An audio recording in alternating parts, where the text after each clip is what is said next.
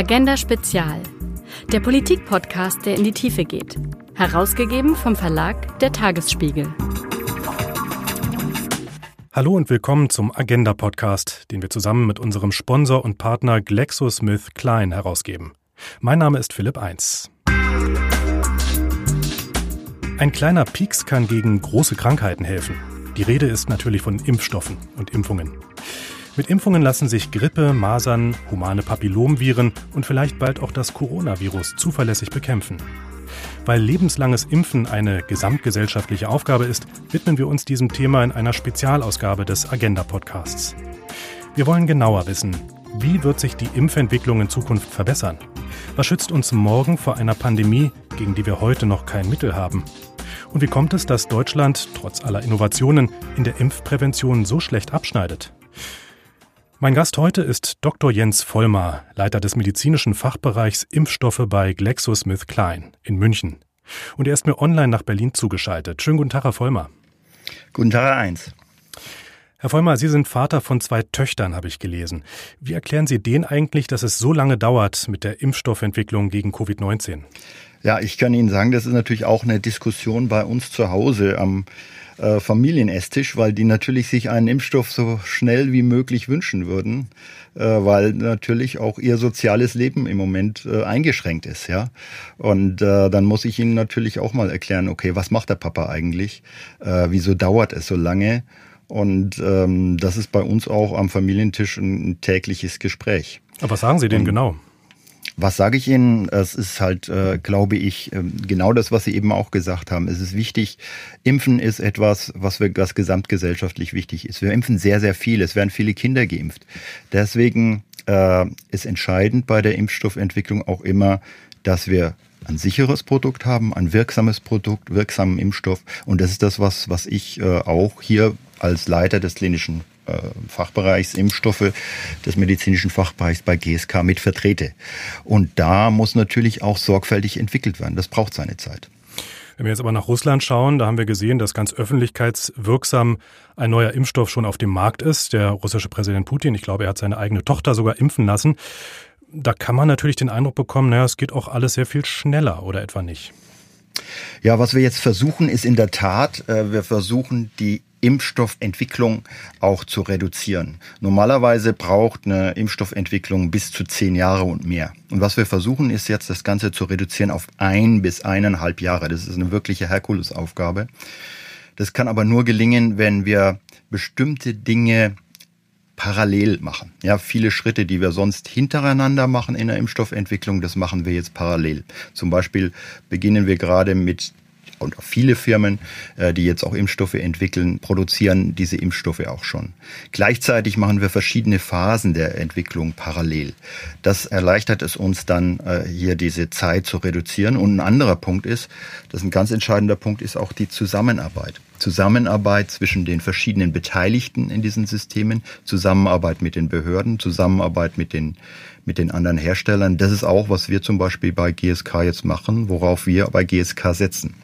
Das heißt, wenn ich Sie richtig verstehe, dann ist das äh, zum Beispiel möglich, dass man sagt, okay, das, was sonst nacheinander passiert an Studien und, und Testphasen, dass man das parallel macht, zum Beispiel die Testung des Medikaments und gleichzeitig die Entwicklung schon mal anwirft oder die Produktion. Genau, so ist es. Ähm, wir, wir, viele Firmen, äh, inzwischen gibt es über 200 verschiedene Entwicklungsprojekte in äh, in der Entwicklung, 25 davon inzwischen in der klinischen Entwicklung für Covid-19.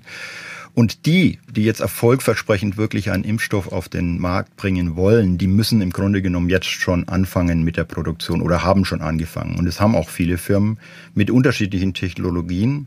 Wir bei GSK setzen hier eben auch auf Zusammenarbeit mit, mit anderen Partnern, ähm, insbesondere eben auch, um möglichst schnell einen Impfstoffkandidaten zu entwickeln. Also es geht jetzt nicht darum, irgendwie ein alleine einen Impfstoff zu entwickeln, sondern es geht darum, die besten Technologien zusammenzubringen, um möglichst schnell möglichst viele Impfstoffe auch zu entwickeln. Wir werden wahrscheinlich sogar auch mehrere Impfstoffe brauchen, um den weltweiten Bedarf an Impfstoffen äh, zu decken. Da wird ein Hersteller gar nicht ausreichen. Deswegen arbeiten wir zurzeit mit sieben verschiedenen Firmen zusammen äh, und wir setzen hier auf unsere Adjuvanztechnologie. Adjuvanztechnologie, das ist das, was wir am besten können. Ähm, das ist äh, sogenannte Wirkverstärker, die zum einen die Immunantwort verstärken auf den Impfstoff und dann eben auch erlauben, gerade in der Pandemiesituation ist es sehr relevant, mehr Dosen zu produzieren. Also wir können mit diesen äh, Wirkverstärkern mehr Impfstoffdosen produzieren und gleichzeitig auch, und das ist ein zweiter wichtiger Aspekt dieser Technologie, auch einsetzen bei Älteren wo ja gerade die Immunantwort schwächer ist. Und was man sich dadurch erhofft, ist, äh, auch einen Impfstoff zu entwickeln, der bei Älteren besser wirkt. Denn das müssen wir auch wissen. Wir wissen heute noch nicht, wie diese Impfstoffe wirken. Die finden sich gerade in der klinischen Testung und es mag da durchaus Unterschiede geben, gerade äh, in den verschiedenen Altersgruppen. Da sprechen Sie einen wichtigen Punkt an, denn wir wollen natürlich schnell Impfstoffe haben. Wir wollen auch, dass sie sicher sind, also möglichst nebenwirkungsfrei, aber sie sollen natürlich auch wirken. Ja, und sie sollen uns dann tatsächlich vor der Krankheit schützen.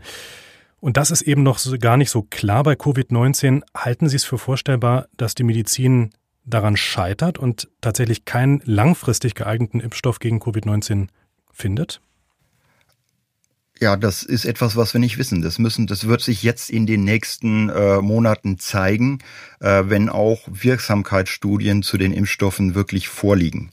Das ist im Moment noch nicht da. Wir haben jetzt erst erste Erfahrungen, ganz vielversprechend, ja, äh, die zeigen, dass diese Impfstoffe auch eine Immunantwort zeigen. Jetzt geht es aber darum, auch in einer großen Population auch die Wirksamkeit des Impfstoffes zu zeigen. Ja? Und wir wissen nicht, wie er wirkt. Idealerweise wollen wir eine Infektion verhindern.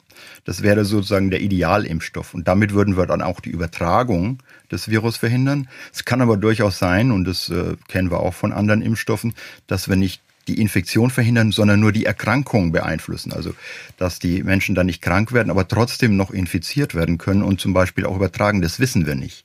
Das kann unterschiedlich sein. Und der zweite Punkt, das hatte ich eben angesprochen, wir wissen nicht, wie die Impfstoffe in diesen verschiedenen Patienten auch wirken. Gerade Patienten mit Immunsuppression, Älteren, die besonders gefährdet sind für Covid, die wird, möchte man ja gerne schützen. Da wissen wir natürlich auch nicht, wie der Impfstoff wirkt. Das sind alles Dinge, die werden sich jetzt zeigen in den nächsten Monaten. Monaten äh, in den Wirksamkeitsstudien. Was ich da so raushöre, ist, dass Scheitern in der medizinischen Forschung wohl zum Beruf und zum Alltag gehören. Ja, also gerade wenn man versucht, ein Medikament zu finden, da fällt man auch dabei mal über und man, und man scheitert und muss einfach nochmal von vorne anfangen. Sie haben in sehr unterschiedlichen Unternehmen schon gearbeitet und auch die Impfstoffentwicklung bei ganz verschiedenen Impfstoffen mitverantwortet. Wie oft sind Sie dabei gescheitert? Ich habe das persönlich häufig erlebt, ja. Also wir haben zum Beispiel auch Impfstoffe jetzt, ich, seit 20 Jahren entwickle ich Impfstoffe und ich habe zwei Erlebnisse gehabt, wo wir wirklich große Studien hatten, selbst in Phase 3 äh, mit über 30.000 Teilnehmern und wir haben dann festgestellt, nein, wir das ist nicht der Impfstoff, wie wir uns den vorgestellt haben von der Wirksamkeit. Der bietet keinen entscheidenden Vorteil gegenüber dem, was wir schon haben. Also sowas passiert. Und wenn Sie das insgesamt sehen, äh, so Publikationen, die dazu gibt, dass sie zeigen, dass circa zehn Prozent nur der Medikamente oder Impfstoffe, die in eine klinische Entwicklung gehen, also in eine Testung am Menschen, dann am Ende tatsächlich auch zugelassen werden. Das heißt also nichts anderes, dass fast 90 Prozent der Entwicklungen in der klinischen Entwicklung scheitern äh, aus unterschiedlichen Gründen. Ja, also das kann aus äh, mangelnder Wirksamkeit sein. Was natürlich auch ein ganz wichtiges Argument ist, gerade bei Impfstoffen, ist die Sicherheit des Produktes. Also wir müssen, wir impfen ja hier Millionen gesunde Menschen. Wir müssen absolut äh, sicher sein, dass wir keine andauernden oder schwerwiegenden Nebenwirkungen auslösen. Ähm, das ist ein ganz entscheidender Punkt. Das ist zum Beispiel beim Krebsmedikament was anderes. Also bei einer Impfstoffentwicklung steht immer im Vordergrund die Sicherheit. Also das Prinzip Primum non nocere, also zunächst keinen Schaden einrichten, ist bei Entwicklung eines Impfstoffes ganz entscheidend. Nun kann man aus dem Scheitern ja auch Lehren ziehen. Das gilt sicherlich auch für die Impfstoffentwicklung. Welche Lehren können Sie daraus ziehen? Ja, wir häufig äh, durch das Scheitern lernen wir natürlich, ja. Äh, idealerweise scheitert man sehr früh in der Entwicklung, ja, in, in einer präklinischen Entwicklung oder in den ersten Studien und nicht so spät. Und äh, ist es dann häufig so, dass wir die Impfstoffe oder Medikamente dann nochmal verändern. Ja, wenn wir feststellen, entweder bevor wir im Menschen testen oder auch bei den ersten Studien, das äh, ist nicht so das optimale Profil, das wir uns vorgestellt haben ähm, dann äh, können wir das verbessern und eben daraus lernen und ein besseres Produkt entwickeln und dann wieder testen. Und das ist übrigens auch etwas, weshalb es teilweise so lange dauert, äh, bis ein optimales Medikament entwickelt wird. Das ist etwas, was die Öffentlichkeit häufig nicht sieht, was aber in der Pharmaindustrie und der entwickelnden, forschenden Industrie absolute Realität ist, dass wir sehr, sehr viel in Forschung und Entwicklung stecken, auch in sehr viele Projekte, die dann eben nie den Markt sehen, ja, sondern wo wir immer wieder äh, zurückgehen und verbessern, bis wir dann ein optimales Produkt haben. Es gibt also, das merke ich schon, diesen, diesen Widerspruch, einerseits schnell, aber andererseits eben auch sicher und wirksam. Wenn wir jetzt das mal zusammenfassen und ja ableiten, welche Lehren könnten Sie denn generell aus dem, was Sie gerade machen, ziehen äh, mit Covid-19 und ableiten, wie sehen eigentlich die Impfstoffentwicklungen der Zukunft aus? Wie wird man da in Zukunft vielleicht noch besser, schneller und sicherer produzieren können und entwickeln? Ich glaube, was wir aus Covid-19 lernen, ist, es ist wichtig, zum einen, was ich schon gesagt habe, Zusammenarbeit ist wichtig, um Impfstoffentwicklungen zu beschleunigen. Das heißt Zusammenarbeit zwischen verschiedenen industriellen Partnern, Zusammenarbeit mit den Zulassungsbehörden, Zusammenarbeit mit universitären Bereichen. Da können wir einiges, glaube ich, beschleunigen. Und dann ist es wichtig, auf neue Technologien zu setzen, auf sogenannte Plattformtechnologien, in denen es dann sage ich jetzt mal, viel einfacher ist, bestimmte Entwicklungen voranzutreiben. Ne? Wir setzen zum Beispiel jetzt diese Adjuvans-Technologien ein. Zusammen mit unserem Partner Sanofi entwickeln wir einen Impfstoff. Das waren die Verstärker. Genau, mit diesen Verstärkern-Technologien und wir setzen auf so schon bewährte Technologien. Andere Plattformtechnologien ist zum Beispiel, was jetzt ja auch in aller Munde ist und GSK forscht da auch daran und hat jetzt gerade auch mit der Firma CureVac äh, einen Partner äh, unterstützt auch und hat sich dort beteiligt, ist die sogenannte RNA-Technologie. Ähm, die hat einen ganz entscheidenden Vorteil gegenüber der normalen Impfstoffentwicklung. Insofern, als diese Ribonukleinsäure, das ist praktisch nur die genetische Information, die verimpft wird, ja, und nicht ein Antigen, wie es normalerweise ist, das aufwendig produziert werden muss in einem biotechnologischen Prozess, kann diese RNA sehr, sehr schnell synthetisiert werden. Also allein der Produktionsprozess wird bei einer solchen Impfstofftechnologie enorm erleichtert. Und was sonst Monate und teilweise bei komplexen Impfstoffen bis zu einem Jahr und mehr dauert, die Produktion eines Impfstoffes, kann hier innerhalb viel kürzerer Zeit gemacht werden. Und das ist einer der, der Hauptvorteile dieser mRNA oder Boten-RNA-Technologie. Das ist eine hochinnovative Plattform, die sehr vielversprechend ist, die jetzt auch bei, bei vielen Coronavirus-Impfstoffen eingesetzt wird. Und äh, sicher auch, wenn, wenn bisher noch nicht zugelassen, aber hier, wenn das funktioniert, eine sehr, sehr vielversprechende Technologie. Besser zusammenarbeiten, besser koordinieren, effiziente Technologien nutzen, das sind ganz sicherlich wichtige Punkte, über die wir gesprochen haben, äh, wie der medizinische Fortschritt bei der Impfversorgung aussehen könnte. Lassen Sie uns zum zweiten Thema kommen, dem Impfen als ganz wichtigen Baustein in der Prävention. Wir haben sicherlich noch öfters in Zukunft das Problem, dass wir vor einer Pandemie stehen, die wir nicht kennen, mit einer Erkrankung, die wir nicht kennen und zu der wir auch keinen Impfstoff haben. Was schützt uns dann morgen vor einer neuen Pandemie, gegen die wir noch nichts ausrichten können? Ja, das ist eine sehr, sehr gute Frage. Ähm, aber ich glaube, wir können heute schon viel machen. Ja, ähm, wenn Sie mal denken zum Beispiel an die Grippe. Wir wissen, dass es irgendwann wieder eine Grippe-Pandemie geben wird. Ja, oder auch jetzt an, an Corona selbst. Wir wissen, dass bestimmte Erkrankungen, wenn die gleichzeitig auftreten, äh, möglicherweise den Verlauf einer Coronavirus-Erkrankung verschlechtern. Und das sind zum Beispiel ganz banal die Impfungen, die wir heute schon haben im Erwachsenenalter, die auch unzureichend genutzt werden. Das ist die Grippeimpfung, ja, die teilweise nicht ausreichend umgesetzt wird. Nur 35 Prozent Grippeimpfraten haben wir. Also wenn wir heute gegen Grippe impfen und eine gute Durchimpfungsrate erreichen gegen Grippe, ist es auch ideal aus zwei Gründen vor einer neuen Grippepandemie. Einmal erhöhen wir damit die Basisimmunität in der Bevölkerung und zum anderen erreichen wir auch, dass wir ähm, ja die Distributionssysteme haben, und durch hohe Impfraten auch ausreichend Impfstoffproduktionskapazitäten haben für eine Pandemie. Also ein ganz wichtiger Aspekt, zum Beispiel, wenn Sie jetzt auf Grippe gucken. Und es verhindert eben auch, dass eben sowas wie eine Superinfektion auftritt, zum Beispiel von Covid-19 und einer Grippe gleichzeitig, ähm, was ja dann auch verheerende Auswirkungen haben kann, weil der Körper dem gar nicht gewachsen ist, wenn ich es richtig verstanden habe. Genauso ist es. Und deswegen wird, glaube ich, und das wird ja auch schon öffentlich von vielen vertreten, unter anderem eben auch vom, vom RKI-Präsidenten, aber auch von der Nationalen Lenkungsgruppe Impfen. Es ist wichtig, jetzt auch gegen diese Erkrankungen zu schützen, die eben als Co-Infektion auftreten könnten zu einer Corona-Erkrankung und dann die Erkrankung nochmal schlimmer machen wird. Und das sind eben Grippe, das sind alle Atemwegserkrankungen wie Pneumokokken oder auch äh, Keuchhusten. Also das sind ganz wichtige Dinge und darum geht es jetzt, hier diese Impfraten im Herbst zu erhöhen. Und wenn wir auf die Impfraten in Deutschland gucken für diese Erkrankungen, sind die einfach sehr, sehr niedrig im Erwachsenenbereich.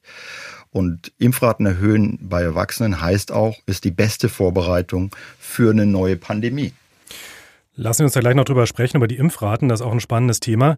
Äh, zunächst bin ich aber über einen Begriff gestolpert, nämlich Pandemic Preparedness. Das ist wohl genau das, worüber wir gerade schon gesprochen haben. Wie bereiten wir uns auf Pandemien vor, die wir noch nicht kennen? Ich konnte mir dazu gar nicht viel vorstellen. Kannst du mir aber übersetzen? In dem Sinne eben vorbereitet sein auf Pandemien. Was genau verstehen die Fachleute darunter und was hilft ihnen das weiter? Ja, es gibt viele Aspekte der Pandemic Preparedness. Eines ist natürlich, dass wir als Hersteller uns darauf vorbereiten, zusammen auch mit den äh, Zulassungsbehörden, mit Public Health Instituten wie jetzt dem RKI oder auf amerikanischer Seite der CDC und überlegen, wie kann man möglichst schnell für einen neuen Erreger Impfstoffe zur Verfügung stellen. Und da helfen solche Plattformtechnologien, da hilft auch, Dinge zu antizipieren, vorzubereiten. Ein anderer Aspekt der Planting Preparedness ist aber auch, und ich glaube, da wird häufig zu wenig drüber nachgedacht, die ganze Logistik, die dahinter steckt, selbst wenn Sie jetzt einen Impfstoff haben, äh, in großen, schnell die Bevölkerung durchzuimpfen. Und hier kann natürlich es sehr nützlich sein, wenn auch die Impfakzeptanz in der Bevölkerung, gerade bei den Erwachsenen, die sehr niedrig ist bei uns in Deutschland, hoch ist. Wenn wir das erhöhen können, haben wir natürlich auch die ganzen Mechanismen dann schon vorbereitet, um möglichst schnell möglichst viele Menschen zu impfen. Weil das ist etwas, was oft unterschätzt wird. Die Logistik, die dahinter steckt, in kurzer Zeit sehr, sehr viele Menschen zu impfen, selbst wenn sie den Impfstoff haben. Das ist auch Pandemic Preparedness. Pandemic Preparedness ist auch Kommunikation. Pandemic Preparedness ist auch äh, der Bevölkerung zu erklären, weshalb ist es so wichtig zu impfen. Und es ist nicht immer leicht, das zu verstehen, gerade wenn Krankheiten nicht mehr vorkommen. Da rennen wir in dieses sogenannte Präventionsparadox. Sie sehen das jetzt auch im Grunde genommen bei der Maskendiskussion, die wir heute haben. Wenn die Erkrankung Covid plötzlich nicht mehr vorkommt oder nicht mehr so stark häufig ist, plötzlich fangen die an, wie muss ich denn jetzt eine Maske tragen? Wieso denn? Ja? Das ist äh, eben dieses Paradox, in das wir laufen, wenn eine Erkrankung nicht mehr sichtbar ist, ist die Bereitschaft dann, sich dagegen zu impfen oder eben eine Maske zu tragen oder Abstand zu halten, eben auch nicht mehr da. Das heißt, man sieht offenbar gar nicht, was ist jetzt eigentlich der Grund dafür, dass eine Krankheit nicht mehr da ist und nicht mehr sichtbar ist. Ja, da war die ja. Maske zuerst und die war entscheidend, dass es eben womöglich weniger Übertragung gibt. Absolut. Weil es ist tatsächlich bei Impfungen wichtig, eben immer die Kommunikation äh, zu dem Thema. Ich schütze nämlich nicht nur selber, sondern ich schütze auch andere. Also das ist ein ganz, ganz wichtiger Aspekt. Also Pandemic Preparedness heißt auch Kommunikation über Impfung und warum mache ich das? Warum mache ich Prävention? Das ist auch ein ganz wichtiger Aspekt der Pandemic Preparedness aus meiner Sicht, denn es nützt ja nichts, wenn man den tollsten Impfstoff hat, wenn er dann nicht angewendet wird. Sie sagten es gerade schon, also Impfungen in Deutschland nehmen jetzt nicht gerade zu in den letzten Jahren, sondern im Gegenteil. Deutschland schneidet trotz aller Innovationen und Aufklärungskampagnen bei der Impfprävention schlecht ab. Die Grippeimpfquote der über 60-Jährigen lag zuletzt bei 35 Prozent und die EU-Ziele, das sind ganz andere. Da wird ausgesprochen, dass 75 Prozent der über 60-Jährigen sich impfen sollten und die sind weit verfehlt. Was müsste getan werden, um das zu verbessern? Ja, aus meiner Sicht ist hier auch ganz, ganz entscheidend eine Zusammenarbeit. Ähm, eine Zusammenarbeit zwischen allen Beteiligten in Deutschland, die bei der Kommunikation und bei der Impfung beteiligt sind. Das sind natürlich die Hersteller, klar, aber ganz wichtig auch natürlich die Politik, die Krankenkassen, Ärzte. Äh, hier ist, glaube ich, aus meiner Sicht auch sehr, sehr wichtig, jetzt über den Sinn von Impfungen zu, äh, zu diskutieren und äh, auch den Sinn von Impfungen nochmal jetzt klar zu machen. Ich glaube, mit gerade im Herbst haben wir jetzt dazu eine einmalige Chance, nochmal wirklich der Bevölkerung auch den Nutzen von Impfungen in den Vordergrund zu stellen. Ja, und dass es eben teilweise und das ist das äh, Problem nicht immer nur um den Schutz des Einzelnen geht, sondern dass auch jeder eine Verantwortung hat, mit einer Impfung andere zu schützen. Das sehen wir zum Beispiel bei der bei der Grippeimpfung. Hier können eben Leute, die geimpft sind, eben auch andere, die nicht geimpft sind und bei denen der Impfstoff vielleicht nicht so gut wirkt, gerade die Immunsupprimierten besser schützen. Das sehen wir bei der Keuchhustenimpfung. Wenn sich äh, Eltern impfen lassen oder auch Großeltern, dann schützen sie sich nicht nur selber, sondern auch den kleine, ihr kleines Enkel, das noch nicht geimpft werden kann, ja, das in den ersten zwei Monaten ungeschützt ist gegen Keuchhusten und dann ganz, ganz schwere Verläufe bekommen kann. Also ja, das, das ist ein ganz wichtiger Aspekt. Viele in der Bevölkerung sagen sich dann aber wahrscheinlich, naja, es gibt ja so viele Krankheiten und so viele Impfstoffe dagegen, man kann sich ja nicht gegen alles impfen. Was ist wirklich nötig, was ist überflüssig? Wie finde ich das heraus als Laie? Ich glaube, ein guter äh, Standard ist das, was äh, die Ständige Impfkommission bei uns empfiehlt. Es wird ja sehr, sehr äh, gründlich bei uns auch werden Impfempfehlungen erarbeitet. Und aus meiner Sicht macht es wirklich Sinn, sich darüber kundig zu machen, über was sind die Empfehlungen der Ständigen Impfkommission bei uns in Deutschland. Diese Impfungen, die dort empfohlen werden, die sind auf jeden Fall sinnvoll. Äh, wichtig ist, glaube ich, aber auch die Kommunikation darüber. Und da spielen natürlich die Ärzte eine wichtige Rolle. Das spielt aber auch, äh, glaube ich, letztendlich äh, andere Organisationen wie Krankenkassen, wie Verbände, wie die Politik und natürlich so ein Interview, wie wir es heute führen, Medien auch äh, eine wichtige Rolle in der Multiplikation über den Sinn von Impfungen zu berichten.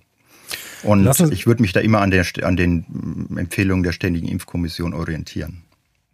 Lassen Sie uns zum Schluss einen Blick wirklich weit in die Zukunft werfen. Was meinen Sie? Können wir mit Impfstoffen irgendwann die größten Krankheiten, gerade Infektionskrankheiten, die es so gibt, wirklich ausgerottet haben? Laut WHO verhindern wir heute schon zwei bis drei Millionen Todesfälle durch Impfungen. Wir haben eine Erkrankung ausgerottet. Das sind die Pocken durch die Impfung.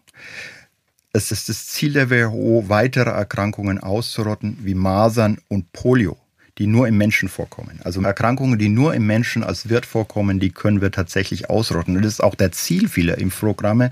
Das kann natürlich nur erreicht werden, wenn wir einen gesellschaftlichen Konsens haben, dass es eben wichtig ist, durch diese Impfung auch Infektion anderer zu verhindern. Und ich glaube, das ist der ganz entscheidende Punkt, weil irgendwann können wir dann tatsächlich auch mal aufhören mit Impfung. Zum Beispiel gegen Masern oder Polio kann man tatsächlich dann auch irgendwann mal die Impfung aussetzen, wenn es uns gelungen ist, das weltweit zu eradizieren. Das ist das Ziel. Und das gelingt aber natürlich nur, wenn wir einen gesellschaftlichen Konsens herstellen, wenn wir auch immer wieder kommunizieren, weshalb wir impfen.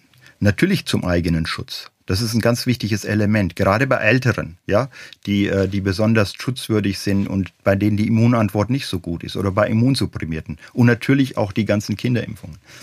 Ähm, aber eben auch, um andere zu schützen, um die Gesellschaft zu schützen. Und Sie haben es anfangs ja sehr schön gesagt, Impfen ist eine gesamtgesellschaftliche Aufgabe und wie wir damit beitragen können, ja, einen medizinischen Fortschritt auch zu erreichen. Das haben wir heute gelernt in diesem Agenda-Spezial mit Dr. Jens Vollmer von GlaxoSmithKline in München. Ich danke Ihnen, Herr Vollmer, dass Sie dabei waren und allen anderen vielen Dank fürs Zuhören. Ich bin Philipp Eins. Vielen Dank, Herr Eins.